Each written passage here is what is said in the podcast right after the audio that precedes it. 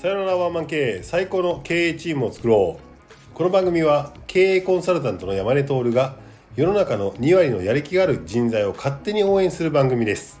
リスナーの方からの素朴な疑問や質問を通して偏った知識や考え方を一方的にお伝えしますが物事を多面的に見る能力や解釈する力をつけるきっかけとなってくれると嬉しいと思います。はい今日もメイクアップアーティストの小田君をお呼びしてます。よろしくお願いします。はい、お願いします。コタです。なお今日小田君はい。積極的にあ、そうですよ。持ち込み企画 持ち込み企画、持ち込みの、えー、トークのね、題材を持ってきましたよ。ほうほう助かるなはい助かりますね、はい。はい、はいはいはい。何ですか？何かと言いますとですね、はいまあ、えー、人と話す機会が私多いんですよね。ほうほうほうはい。そんな中で、やっぱね、います。定期的に。どういう人がいるかというと、ほ話をしてても、つまんねえな、こいつって思う人っていません？う ちょっとこれこの後言って大丈夫大い丈夫や全然いい大丈夫でしょう。いや要はあの聞いてて聞いてる方とかでもあのいると思うんですよ。話が面白くないなっていう方とか、うん。周りにいるかもしれないし自分がもしかしたらそうかもしれないとか、うん。自分がもしかしたらよく周りから「お前話面白くないね」って言われるとか、うんあとは話しててもすげえもう相手が眠そうにしちゃうとか 携帯すぐ扱い始められちゃうとか、そういう悩みの方もいらっしゃると思うんですよ、ほうん、だから僕が言いたいのは話が話をしていてもつまらない人の特徴があります。その3つあります。それを紹介したいと思ってます。めちゃくちゃ仕込んできてくれる。めちゃくちゃ仕込んできてくれてるじゃないですか。いやもうちゃんとね TikToker なんでそのあたりはちょっと3選三選三選三はい伝えしていきます。これは大前提としてうん。話のネタが面白くないっていう話じゃなくて話のネタがいくら面白くてもそいつがこういう傾向だからつまんなく感じますよっていう人の特徴です。ちょっと待って、はい。その3選を言った後僕は何を答えればいいの、いやどう思いますか？どう思いますかって話です。あブブレスとかね。そうですそうです。ちょっとちょっとあの壁打ち的な感じです。あはい。まず大前提としてうん。3選を言う前に大前提としてはい。基本的にそういう人たちって自分主体主体で自分が主体で人のこと考えてないんですよ。まあね。まあね。だもう基本的に面話がつまんない人面ね。つまんない。なそれはつまんない、面白くないですよ。じゃあそれで3つあります、はい。第3戦えちょっとね、それが基本路線であって。基本路線であります。でそこから枝分かれして3つあるの？三つあります。はい。まず基本的に自分主体の人うんっていうのがあります、うん。でそこから3つ枝分かれします、はいまず1つ目。はい。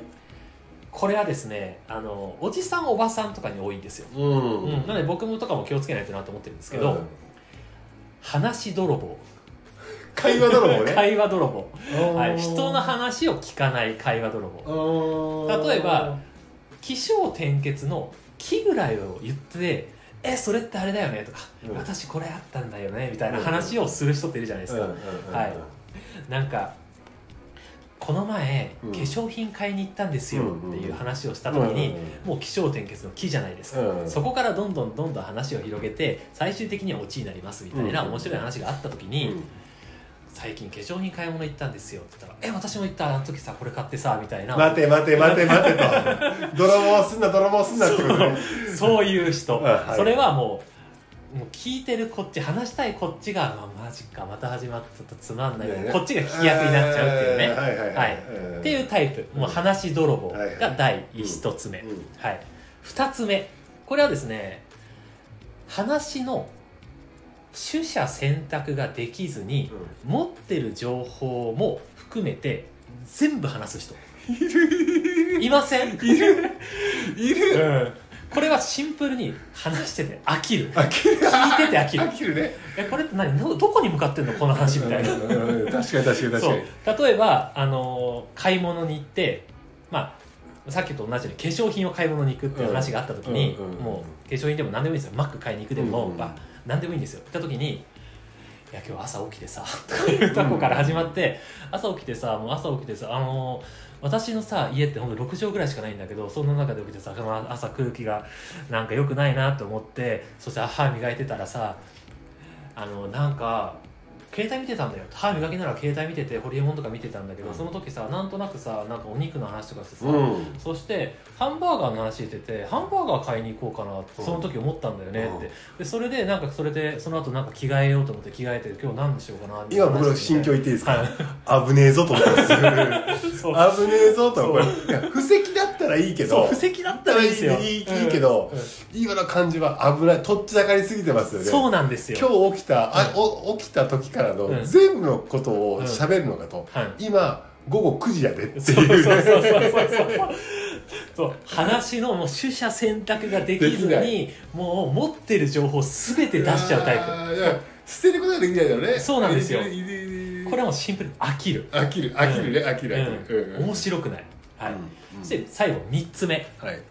はい、これはですねあの本当にこのこういう人は多いしこれを言われると最終的に「お前は何を言ってるんだ」っていう状況になっちゃう人、これは何かというとですね基本情報を相手も分かっている前提で話す。いる。いる。いますよね。いる。これはどういうことかというとその話の登場人物が、えー、やす子さん、えー、花子さん、えー、としおさんっていうねこの3人がいたとします、まあ、適当に今話並べたんですけどまずこっちとしてはやす子もとしおも花子も誰っていう状態なのにやす子さんと話してやす子さんと出かけてさってそしたらさとしおさんと会っててさなんかさやす子さんがこんな話しててさみたいなこんなことでさみたいなでさあのあの二人のさあのこの花あの二人ってあの病院にき病院じゃん？みたいな。病院にいてさみたいな。うん。もうもう今の気も言っていいですか、俺は安子も知らんし 花子も知らん年男も知らんって思ってる？はい。もうそういう人いません？いる。基本情報をもう相手も分かっている前提で話してくるタイプ。うん。だからこっちが察する能力があればもうなんとなく話して合わ 合わせてあげれるんですよ。だからそれを気をよくしてもう話し始め話し続けてて、うん、それってもう最終的にお前は何を言ってるんだっていう気持ちになるんですよ。でもあまりにも察しすぎるとあっちは分かってくれる前提がまたどんどんどんどん喋ってくるそうなんですよ。でどんどんどんどんこっちの知らない登場人物出てくるんですよ。やんな安子のお父さんとかが出てきて出てきますからね。だから最終的にこういう人たちはこういう人たちの話ってオチ聞いてあー。あそういうことを言いたいんだなっていうのを話してこっちが話を合わせてあげるっていう感じななんですよ。るほどなるほど、うん。だからこの3つまあ今おさらいするとうん。1つは人の話を聞かない会話泥棒。うん。そして2つ目は話の取捨選択ができずに持っている情報も含めて全部話す人。はいはい。そして3つ目は基本情報を相手も分かってる前提で話すっていうこの3パターンになるなと思います、なるほどね、はい、これはもう話のネタが面白い面白くない関係関わらず。関わらずどんだけ話のネタが面白くていいネタ持ってたとしてもこの3パターンは総じて話がつまんないです。でこれを3つを総じて言うとはい。相手の気持ちを考えてないことでしょっていうことです、はい。ですよね。相手のことを基本的に考えてなくて自分主体でしか話してないということです。これ、はい。もういいですよ。俺今日嫌われていいから言うよ。はい。男性女性いた場合に、はい。女性に多い傾向じゃないですか。そうなんです。そうなんですよ。これは昨日、昨日というか先日ですね、はい。あの、思ったのは、あの、あの、なんか飲み会とかで、おばちゃんがその感じだったんですよ、はいはいはいはい。一緒にいた場のおばちゃんがそういう感じだったんですよ。はいはいはいはい。おばちゃんあの人とか関係なく結構女性に多いんですよ、そうね、はい、まあ、男性がいるけどいます。全然います。往々にして女性に多いイメージはありますイメージはあります。よね、はい、でこれじゃあなぜ女性がそういう状態になったかっていうと、はい。女性は女性コミュニティで喋るときに、はい。共感じゃない。共感なんですよね。だからはい。否定とか、話を遮るっていうことをせずそういう文化で生きてきているから、はい。そういう女性がはい増えていくんですよ。わかります。はい。男子の話だったらさ1番目のさ会話泥棒だったらさ、例えば僕が喋っててコタ君が「いやこの前さ俺あの修行行ったんだけど」はい。って言った時に「あ俺も一回あれ行ってください」って取ったらさ、はい。おいお前何取っとんねんみたいな話にな,、うんなりますね。お思って、はい。コタ君が言った後にオチがなければはい「おいコタ君落とせや」と俺,、うん俺のさっきのっていう話になって指摘されたりするじゃん。はいであとこの全部喋るっていうのを、要点まとめてっていうの仕事でめちゃくちゃ鍛えられたりするじゃん、はいはい。もうちょっとロジカルに喋ってくれないかっていう,、そうですね。何が重要なのかなってみたいな話になるじゃん、はい。お前が結局何が言いたいのっていう。そう。あと相手が知ってる状況だと思い込んで喋るはいっていうのも意味が分かんないみたいな話にな,、なるじゃん、っはい。ていうところからいくとこれ仕事の話に置き換えてちょっと喋るとはい。絶対仕事できないやつじゃん。そうなんですよ。だからなんかロジカルシンキング、はい空気が読めないっていうのと、はい会話泥棒は空気が読めないって話でしょはいでなんかこう全部喋っちゃってなんかこうポイントが分かんないっていうのはロジカルシンキングとかい分解して喋れないって話でしょ、うんで相手のその状況、はい。相手の状況というか相手がどの情報を持ってるっていうことが分からず喋るっていうのは売れない営業マンですよね、はい。っていうような感じでこれ結構やっぱ大事よね。うん。僕この3つなんですよ。いや話がつまんないと仕事もできないからね。そうなんですよね。なんかだからまあ大前提であるのは、はい。相手をはい。思いやる気持ち、そうですね。そうなんですよ。相手を思いやる気持ち。気持ちがまず大前提大前提です。会話泥棒いる会話泥棒いますよ。あのー僕東京に来て11年になるんですけど、うん。どちらかというと関西系のノリなんですよ、はい。関西の人って、はい。泥棒するやついるんですよ会話泥棒、うんうんいるんだけど面白く落とすんですよ。うんうんうんうん。でただまあまあ僕が喋ろうとしてました、はい。それを泥棒されました。うん。そしたらおい泥棒したなとは気づくわけですよ、はい。でも泥棒がめちゃくちゃ俺が喋るオチよりも面白くオチで返した時には、はい。ナイス泥棒って思う そうですねそうですね。思うわけですよ、うん盗んでくれてありがとう。うん。はい。場がはい。そっちの方が面白かったから、はい。笑ったから、はい。俺が喋るよりそっちの方が良かったなって思うわけですよ、はい。俺東京来た時に、はい。なんか飲み会とかあるじゃないですか、東京人の会話泥棒ほどムカつく話はないなと思って、わかるな。は俺関西乗りやから、いまあ喋りだしたらさ、はい。若干そうオチまで考えてるんですよ、はい。まあ80っていうのをオチとしましょう、はい。よし80っていうのをオチに向けて喋ろうかなみたいな。ふうに喋ってたら「はい。いやーそれもあってさ」みたいな話バーって喋るじゃん、ほんでおっともう聞いたろかなと思ったら「はい。い、や俺もさあったあった。こうでさこうでこうでこうでこうだったんだよ。はい」どういうこと？そうなんですよ。ちょっとマウント取りたいだけなんですよね。そう、はい。そう。そう。マウント取りたいだけなのよ、はいそれもちょっとイラつくよね。イラつくんですよね。例えば、はい。そうなんか例えばこの前さ A っていうホテル泊まってさって言って A のホテルの良さを多分伝えようと思ったんだろうね、はい。でそいつはさ A よりもちょっとグレードが高いホテルの S っていうホテルに泊まったんかもしら知らんが、はい。あれだから東京文化のなんかマウント取ってオチがないって腹立つ。めちゃくちゃ腹立つ わかりますよそうなんですよね。でこれが普通に今みたいなちょっとマウントでっていうのだったらまだいいんですよ、ううん。それが相談事でこれが起きるじゃないですか。どういうこと？例えばえっ、と僕が山根さんに相談しました、いや山根さん実は僕今お金で困っててっていう話をした時に、もうこっちが相談したいのに相談に対してまだ1しか相談受けてないのに「あそれは分かったよ。私もさ僕もさ昔こうでさ」っていうさ自分の武勇伝に持ってくるとか 自分の話で持ってくる。いやもう相談の答えにもなってないし。なるほど、はい、まあ、そういうやつはあれですよね、はい。僕らが一回やったあの「ジョハリの窓」はい。あの人にどういう回だったかな、はい。あの人の話の聞き方？はい。あれを読んで聞いてほしいですねそうですね聞いてほしいですね。なるほど、であとね全部、はい。しゃもう要点をまとめれずに、はい。全部喋っちゃうやつってね、もうこれ仕事できないじゃないですか。仕事できないですよ。で僕ね本当にこの辺りはマジ耐えれなくて携帯見ちゃうんですよ、いや小田君ずっと携帯見るもんね、うん、もう本当つまんないなって思ったらああわかる。携帯見ちゃうんですよね、でうん。携帯見ても答えれるんですよ。わかる。だって要点がもう要は希釈してる 希釈吸われまくってるんでをよ最後聞けば分かるんですよ。最初と最後だけ聞けば分かるんですよ。でって言いたいよね。そうそうそう。でって言いたいよでね携帯見ながら「あ終わった?」みたいな感じですねあーこれちょっと僕一個理論があるからこれはちょっともう一回スピンオフではい。企画やりたいんだけど、はい。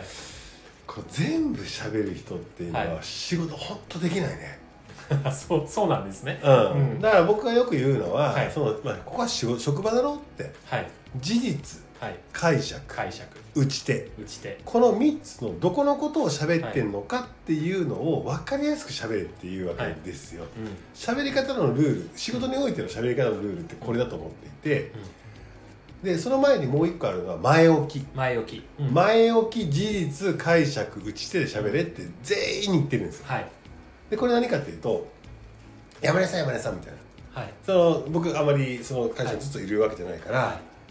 あもうあれで決まりましたみたいな、はい。言われてもえ何の話ってなるわけですよ。ああある。はいはいはいはい。もうこっちあお前はお前にはこのタスク渡してるから、い。1週間ずーっとお前はそこのことで考え続けたかもしれないんだよ、うん。でも俺は1週間前の会議の時に、はい。これこうでこうでこの要点よろしくねって言って、それから1週間いろんな仕事しとんねんと。はい。行って久々に1週間会った時に「あ山根さんあのこれあの A の方に決まん A の方がいいと思うんで A の方に進めますね」はい。ちょっと待って何の話してんのお前」みたいな。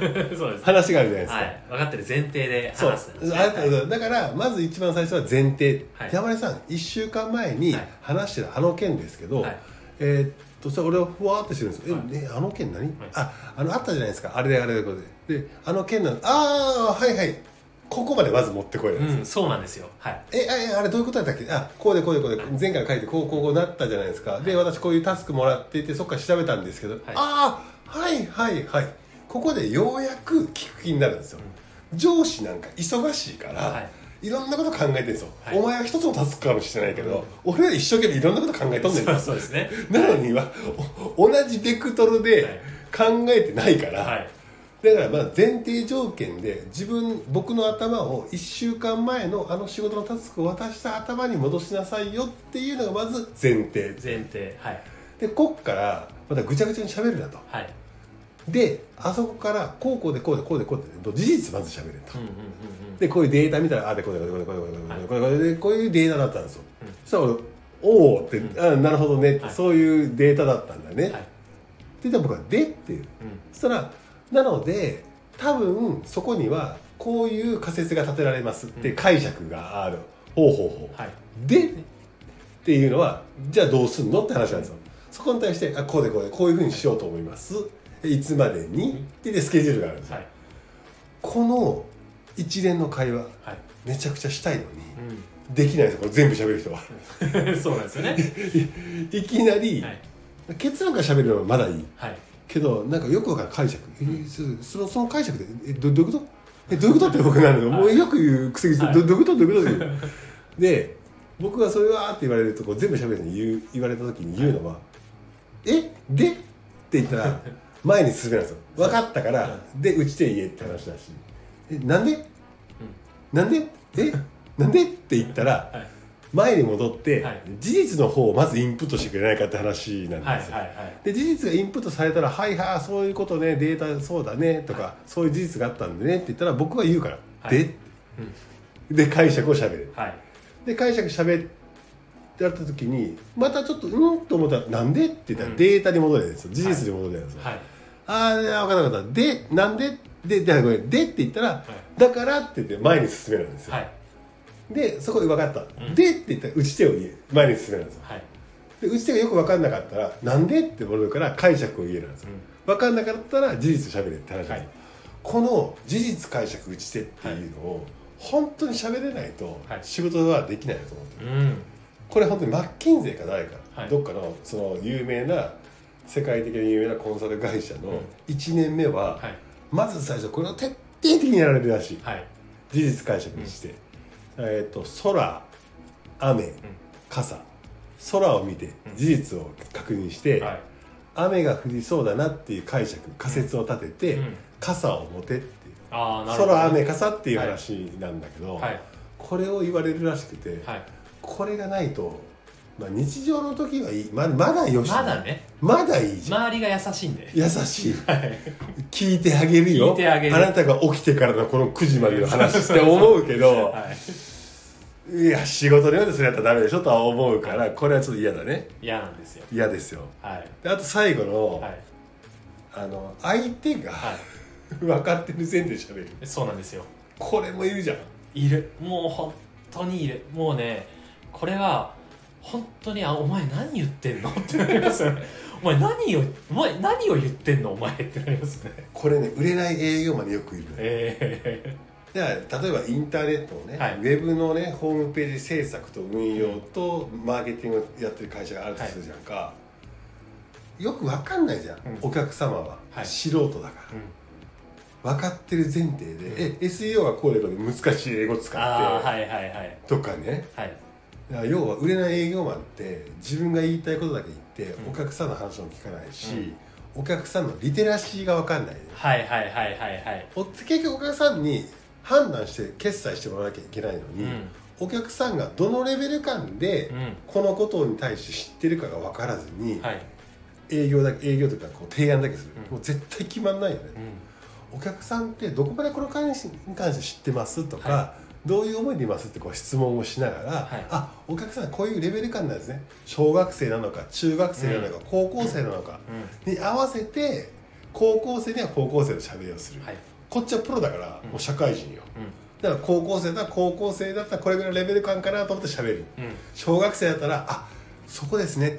て言って小学生レベルに合わせてしゃべる。うこれができないやつがいっぱいいる。んいっぱいいる。それと一緒に相手がうん分かっている前提でしゃべる、ん。最悪ですね、仕事において。そうなんですよ。でも小田君は優しいやそこに関しては、はい。メイクに関してもさ、はい。基本、うん。みんながメイクは小学生だっていうレベル感で思っていて、そうですね。その中には中学生もいたりもするし。いますいます。高校生いたりすいるますいます。あそしたら「すごいね」って言うじゃん。小田君って。いますいます。あなんで勉強したの？とかって、えなんでそこ分かってんの、はい。い、やすごいすごいって言いながら、その人が、はい。そのメイクが中学生レベル感のやつを一回あなたってすごいねってしておいて、でも高校生は今こういうことしてるよとか、うん。大学生だったらこうだよみたいなそうですね。感じ合わせていく合わせます。そこにチューニングしますちゃんと。うん。その人の会話とあとは持ってる化粧品とかを見たらうもう持ってる化粧品とかやってるメイクとか会話をその3つ見れば大体その人のん中学生か小学生かわわ分かるわけね美意識レベルというか、はい。そのレベルが分かるんで,、うんうんうんでそれに合わせて話しますね。そうだよね、本来それやんなきゃいけないんだよね。そう。だから例え話もなんか普段100均のコスメしか使ってない人になんかデパコスの1万超えのコスメの話を例えても絶対分かんないんで。確かに確かに確かに。そう例え話がクソ下手なやついるじゃん。いますね。今日愚痴みたいなの例えて めちゃくちゃ楽しいんだけど、はい。仕事の、はい。あの喋りが上手い人っていうのははい。どんな感じかっていうと、比較例え話。歴史のストーリーテリングがうまいんだよ。はい。えできる営業マンはこの3つ全部うまいのよ。うんうんうんうん。でもはい。例え話が、はい。例え話って、はい。分かりにくいことをはい。分かりやすく、はいそうなんですすよ、るたね、めにやるのが例え話です。そうなんですよ。はい。なのに、うん。例え話したら分かりにくくなるやついるじゃん、わかりますよ。あれなんなん？あれ何なんでしょうね。余計よくわかんないことしてますよね。もうい一面揃えればいいルービックキューブをなんかもうまたごちゃごちゃにしちゃうんですよね。例え話をはい。した瞬間に、はい相手のリテラシーが全くないことの例え話するだからさっきの3番の、はい。そうですよね。分かんない話になっちゃうから。そうなんですよ。ね？うん。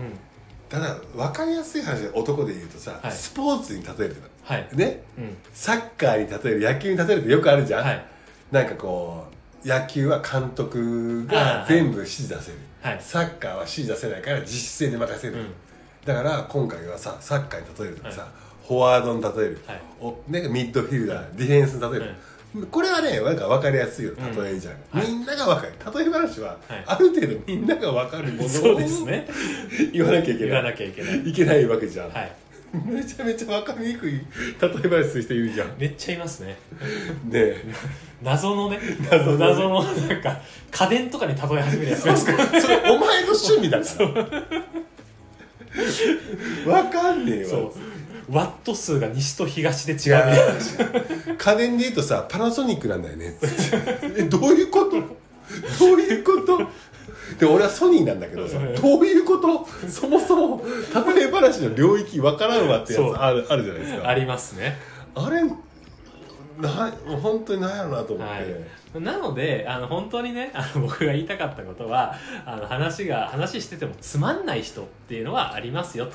いくら題材が良くてもは面白いネタでももうもう本当にそういうやつはマジ多分本当にあの桃太郎とか浦島太郎とかをそいつらが話しても面白くないんですよ、ああこれなんでそうなるんだろうね。ね、なのでちゃんと自分主体になってるんですよそういう人たち。でもコタ君これね話はね僕らとしてはちょっと今ダメですよ。はい。つまらない人の特徴を言って笑ってるだけですから。確かにね。これ何の聞いてる人のためにもなってない、ためにもなってない。なってないでしょ？僕がただ今イラついたことをただ愚痴として話してるだけですから。本当居酒屋ですよ。ダメですよこんなも。ダメですよ。だから、はい。じゃあ話がはい。上手くなるための方法論、方法論。意識することだけ言って終わりにしましょう。そうしましょう。これはい。僕話うまいじゃないですか。はい。確かにうまいですうまいです。これはい。意識してや何をやってるかっていうと、はい。全部のやつさっきのやつを全部盛り込んでるんですよ、はい。一番相手の脳みそが今あるじゃないですか、はい。まあ、今て対面してるコタ君の脳みそ、さっき忙しく仕事が帰ってきたこの状況を踏まえて、あ今忙しそうだなとか、今脳みそが落ち着いてるのかなとか、聞くようになってるのかなっていうことを分かった上で、自分が喋りたい話があるとして、うん。それを相手の脳みそに投影するように喋る。っていう感じの、うん。一つの映画はい。を見せるように喋る。はい。あとは言葉を図解してうん。分かりやすいようにしゃべるっていうことを意識すると、もっといいかもしれないなああいいですね。とは思うんですよ、はいだから僕のしゃべりってめちゃくちゃすっげえしゃべりに関しては、あの意識していって、相手の状況、相手のリテラシー、で相手の気持ちの動向をっていうのを分か分かろうとした上で、自分が言いたいやつがイメージできる、同じ映画を見てるようはない。感じで,、でここにディテールが必要だったらディテールの話もするし、はい前置きをいっぱいした方が笑いを取れるんだったらそうするし、最終的な結論、目標に向けて映画を上映するうん。みたいな形で喋ると最高にいいよっていう。うんうんうんうん。そうですよね。絵が見える話し方をするってことですよね。でもう一個僕が気をつけているのは、言葉っていうのははい。それでも多分ずれるから、僕が多用するのはホワイトボードなんです。ああなるほどね。ホワイトボードはうん。書きながら一緒のものを見ながら、同じ、えー、と画像を見ながら、うん。あれこれって言って、右左、ん。下上って喋れるから伝わりやすいんですよ。はいはいはい。だここをサボるなって感じですね。なるほどね。お仕事においてはね本当にそうかなと思いますよ。ちなみに僕がうん。気をつけてることがあるんですよ、お話しする時うん。に気をつけてなんか人と話してうん。ワイワイ盛り上がるためとかなんかちょっと相手が興味を持ってもらうためにうん。気をつけてることがあって、うん。それは何かっていうと相手を信頼して話すってことです。どういうこと？要は相手がある程度あの話を理解してもらえるっていう信頼を置いて話してます。あーめちゃくちゃ重要よね、はい。相手のえなんだなんだろうなそのためにの前の話だな。そうですそうですそうです。ほうほうほうほう。だから僕はあのアメリカンジョークみたいなの好きで、うん。うん、ちょっと言ってみてよアメリカンジョー例えば山根さん今、えー、と夜のもう12時超えてますよね。クはい超えてますね。でね明日の明日ってあれなんですよ。満月なんですよ。ほう。で満月でね星がめっちゃ綺麗なんですよ。へえで昔の人が言ってたんですよね。うん。なんか亡くなった人がうん。なったらあの星になると、ほう、うん、亡くなってまあもうむ海外のねうん。話なんですけど亡くなったら星になるんですよ。と星になってあの星は今まで亡くなった人が我々をあの僕たちをね見守ってくれてるんですよ。だから山根さんの祖先の人とか、おじいちゃんおばあちゃんとかね、うん。もし亡くなった人がいたんだったらきっと見守ってくれてるから安心してくださいと、うん。だから僕も山根さんに星になってもらいたいんです死ねっちまうな。っていう話があるじゃないですか。ねうん。そういう話があった時にそういうちょっと考えさせる余白があってクスッと笑えるみたいなのがアメリカンジョークであったちょっと考えさせるっていう、だそういう感じのものである程度の情報を言ったらその人がもうあとはあ理解してくれるなっていう前提ではしょって話すみたいなのをやってます。だから相手のことを相手は僕の話をある程度ここまで話したらあとは全部しあの理解してもらえるだろうなっていう信頼を置いて話してます。ああそういう意味ね、はい。そういう意味ね、はい。なるほどなるほど。だからあの変に全部話すこともないしあの 何か分かってる前提で話すっていうこともないしね。ちゃんと基本情報は伝えた上でうん。話を進めるしっていう、だから基本情報さえ伝えて相手のことをちゃんと信頼してるからもうあのいらない情報とかは全部はしょって話すように、な確かに、はいしてます。確かにコタ君話うまい、はい、まあ、俺らうまいからね。そうっすね。なんか下手なやつは気持ちが分かんない。ねそうなんですお前よどうしたらそんな下手なんでそうなるの？ななんのっていう、うん。でそういうやつに限って、あのお笑い好きだったりするんですよ 滑らない話とか好きだったりするんですよ。それ見て何を学んだ んそうだ何がそれ見てなんでそんな下手になるの？みたいな。そうだよね、いやーでもこれ深いテーマでしたね、はい。なんか過去最長の収録。収録時間になってますけど、はい。いや話がつまんない人は悪ですよね。悪ですよ本当に。なのでちょっと今気をつけていただきたいなっていう話です。確かにね、はいなんか僕も優しいからさ、はい。そのなんでなんでめちゃめちゃ聞くんだけど、要点を得ない人がいて、はい。まあプライベートだといいけど仕事は辛い。辛い。これ今度またスピンオフでやります？お願いします。仕事においてのはい。喋り方、伝え方、はいあぜひぜひぜひぜひ。ちょっとこれはやりたい。な、はい。これは絶対聞いた方がいいなと思いますけどね。いや結構爆弾的な重たいテーマというか まあ盛り上がるテーマ。盛り上がるテーマでしたね。ありがとうございます。入りはちょっとキャッチーでしたけうどんなかなか重いテーマになったんじゃないかなと思います。なるほどなるほはいというわけでね皆さんがあの気をつけてる話し方とかあれば、ぜひぜひコメント欄だったりとか、DM とかくれればなと思います。他にもねあの質問があればどうぞよろしくお願いします。そしてですねあの山根塾っていうのをですね今から立ち上げようと思っておりますのでそれは何かというと今頑張ろうとしている頑張っている20代に向けての、えーまあ、塾でございます。それは何かというとですね今の、えー我々が話しているこの現場山根さんのご自宅の方にお招きしてあの一緒にねこの収録を見ていただければなと思います。その後ですね一緒にあのご飯食べたりして語り合いましょうという感じでございます、はい、完全にボボランティアあのボランティアボランティア我々がボランティアです。やると。はいっていう感じで。金は俺が出すと。はいそういうことです。あの来て学んであの飯まで持っておられるというねいい回ですのであのぜひあの参加したい20代の方はぜひね山根さんの方に DM 送ってください。男女問いません。というわけでえっ、ー、と長かった長めちゃくちゃ長かった。長かったんでね、うん、ちょっとすいません。なかなかと話しちゃいました。ほぼ僕の愚痴でした。失礼しました。というわけで最後まで聞いてくれてありがとうございます。はいありがとうございます。